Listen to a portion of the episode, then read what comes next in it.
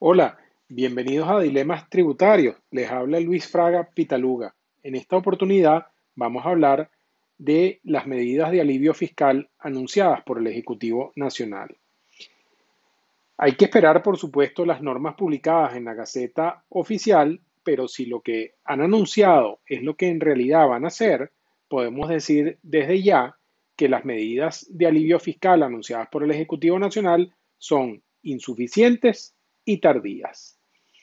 La situación del sector empresarial venezolano es crítica y ello obedece a la situación catastrófica de la economía nacional, que el gobierno además ha reconocido reiteradamente, pues de otra forma no hubiese dictado 27 decretos de emergencia económica. Las cifras no mienten. Tenemos más de 30 meses de hiperinflación,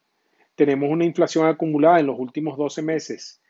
de 3.684% según la Asamblea Nacional, una inflación en lo que va de 2020 que supera el 400%,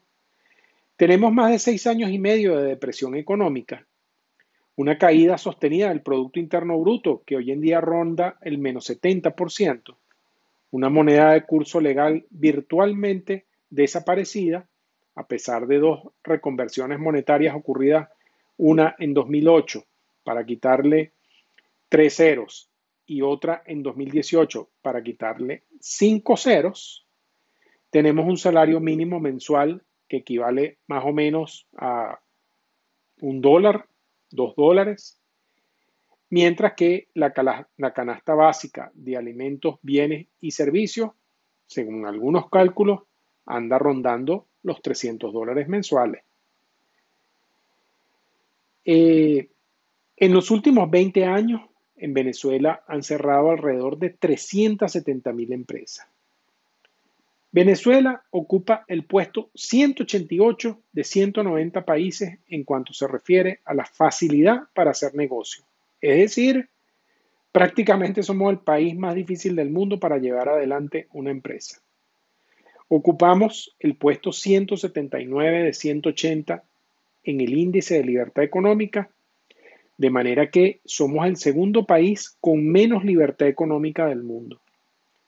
Y ocupamos el puesto 133 entre 140 en el índice de competitividad. De manera pues que nuestro país no tiene prácticamente ninguna capacidad para generar oportunidades de desarrollo económico para sus habitantes.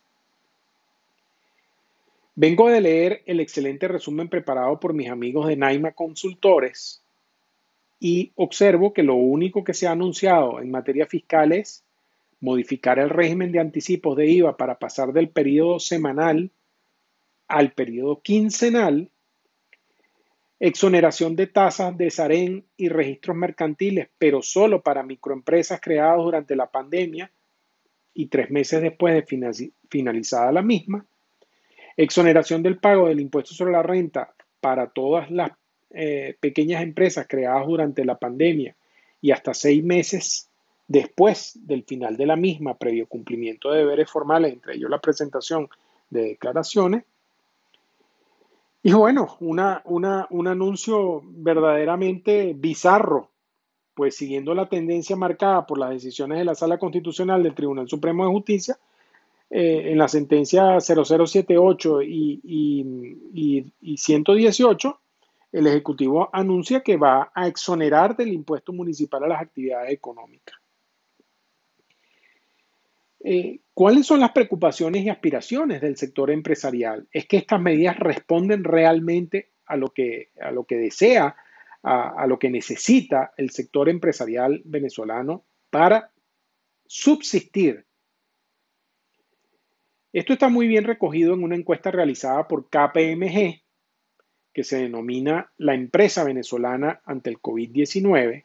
donde se encuestan a más de 100 directivos y empresarios del país. Yo eh, me permito tomar los datos allí contenidos porque esta encuesta es, eh, ha sido gentilmente eh, publicada por, por KPMG y me parece que es un trabajo excelente.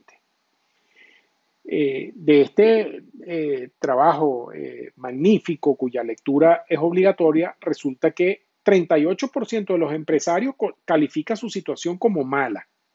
y el 34% como muy mala. El 38% de los empresarios piensa que en los próximos 12 meses su situación empeorará y el 31% dice que seguirá igual, o sea, mal. El 49% de los empresarios piensa que en los próximos meses su facturación disminuirá y el 34% piensa que seguirá igual, o sea, mal. Y lo más importante de todo, el 79% de los empresarios piensa que debe disminuirse la presión fiscal. Casi el 80% de los empresarios entrevistados en una muestra representativa piensa que debe disminuirse la presión fiscal. Y entonces, visto esto, la pregunta obligada es si las medidas anunciadas son las medidas que debían adoptarse. Y lamento decir que la respuesta es obviamente que no. Sé que PwC, bajo el liderazgo de José Javier García, está estructurando el paquete de medidas que debían adoptarse y seguramente pronto veremos ese material. Yo en lo personal vengo insistiendo desde el mes de mayo que, en mi modesta opinión, las medidas deben ser las siguientes. Sin modificar ninguna ley y para respetar el principio de capacidad contributiva, el Ejecutivo Nacional ha podido, con fundamento en el artículo 45 del Código Orgánico Tributario, conceder prórroga de los lapsos legalmente establecidos para declarar y pagar obligaciones tributarias no vencidas, sin intereses ni de financiamiento ni demora, establecer facilidades de pago, tales como pagos en cuotas, sin intereses correspectivos ni demora, fraccionar o conceder plazo para el cumplimiento de obligaciones vencidas, en este caso sin intereses de mora. Eh, particularmente en el impuesto sobre la renta, el Ejecutivo Nacional pudo haber ajustado la unidad tributaria a un nivel que recogiese más cercanamente la inflación que sufre nuestra economía, o mejor dicho, la hiperinflación que sufre nuestra economía, para así restablecer la progresividad del impuesto sobre la renta y también para restablecer la materialidad de los desgravámenes medidos en unidades tributarias, sobre todo para proteger a la clase trabajadora, que supuestamente es la que representa el gobierno nacional. El Ejecutivo Nacional pudo hacer uso de la facultad que le confiere el artículo 195 de la Ley de Impuestos sobre la Renta y exonerar este tributo a determinados sectores que se consideren de particular importancia para el desarrollo económico nacional o que generen mayor capacidad de empleo, así también como exonerar los enriquecimientos derivados de las industrias o proyectos que, eh, sean establecidos o desarrollados en determinadas regiones del país. El Ejecutivo Nacional pudo, con base en el artículo perdón, 197 de la Ley de Impuestos sobre la Renta, modificar o establecer alícuotas o tarifas de impuestos reducidas para determinados sujetos pasivos o sectores económicos, eh, especialmente aquellos que son más vulnerables o que se desean estimular. El Ejecutivo ha podido suspender o suprimir el régimen de anticipo de impuestos al valor agregado de impuestos sobre la renta.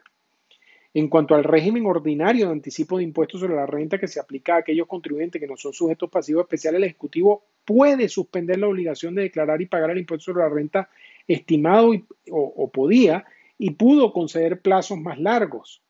para hacerlo.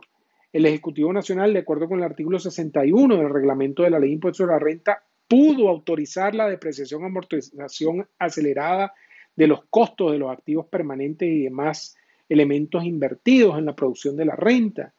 En el caso del impuesto al valor agregado, una medida que pudo ser tomada de inmediato por el Ejecutivo Nacional era reducir la tarifa o alícuota del impuesto a, una, a, un nivel que no privara a, la República de, de, la recaudación que tanto necesita, pero que no asfixiara a los contribuyentes. El Ejecutivo Nacional pudo ampliar la exoneración de este tributo para la importación y venta de determinados bienes y la prestación de ciertos servicios que en este momento resultan estratégicos para reactivar la economía nacional. El Ejecutivo pudo haber reducido la tarifa del impuesto a las grandes transacciones financieras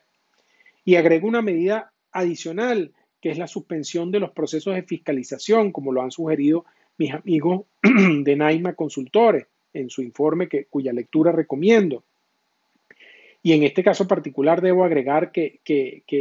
esta suspensión de estos procesos es, es indispensable, porque como lo he dicho insistentemente, estos procedimientos de fiscalización y determinación de, la obligación tributaria durante la pandemia son categórica y absolutamente violatorios de la Constitución,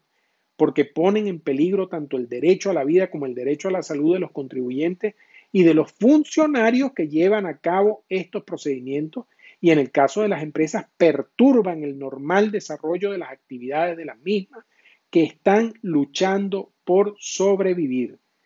No haber tomado ninguna de estas medidas es, como lo he dicho en, mi canal de YouTube, una violación del principio de capacidad contributiva por falta de aplicación e incumplimiento de las obligaciones impuestas al Estado por el artículo 316 de la Constitución. Espero